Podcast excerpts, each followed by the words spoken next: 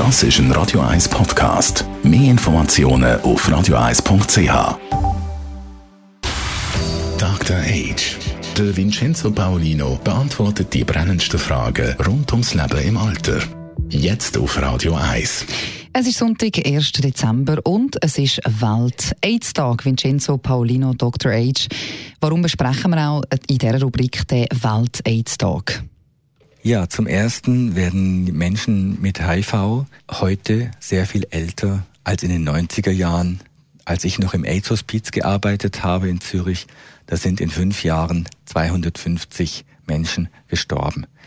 1996, 97 wurden dann die ersten wirklich wirksamen Medikamente auf den Markt gebracht, die sogenannten Protease-Inhibitoren.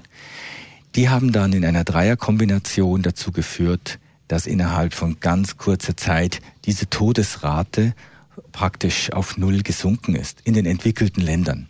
Wir reden jetzt nicht über äh, Entwicklungsländer, wo manchmal, wo das Geld fehlt für diese, aber hier in Mitteleuropa und natürlich auch in der Schweiz ist es heute eine Realität, dass Menschen mit HIV genauso alt werden wie alle anderen auch.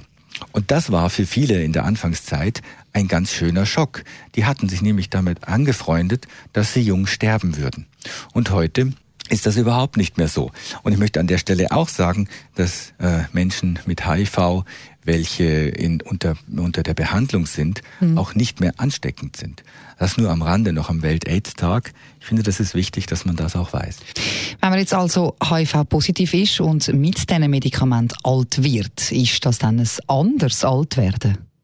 Also man hat einmal gesagt, dass äh, äh Leute mit HIV schneller altern würden, weil gewisse, also der Virus setzt sich ja im, im sogar im Erbgut fest, der ist, also bildet so Reservoirs in den Zellen und deswegen ist die Krankheit oder ist das ja auch nicht wirklich heilbar. Man kann die ähm, Vermehrung der Viren durch diese guten Medikamente zwar äh, auf Null praktisch drücken, aber wenn man die Medikamente absetzt, dann würde man wieder AIDS-Symptome äh, entwickeln.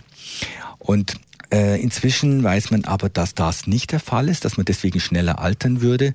Man hat das so vermutet äh, und hat dabei übersehen, dass äh, manche der HIV-Patienten eben auch zusätzliche Kofaktoren hatten. Also Alkoholthema, Rauchen, äh, vielleicht auch, äh, es gab Drogenvergangenheiten mhm. und so. Aber das heutzutage weiß man, dass die, ähm, dass der HIV für sich alleine, wenn er so bekämpft werden kann, so unter in, in Schach gehalten werden kann durch die Medis, dass dann eigentlich eine normale Lebenserwartung und auch eine ganz normale Lebensqualität möglich sind.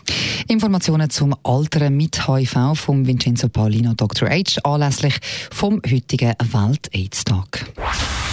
Dr. H. Jeden Sonntag auf Radio 1. Unterstützt von Alma Casa, Wohngruppe mit Betreuung und Pflege rund um Uhr. www.almacasa.ch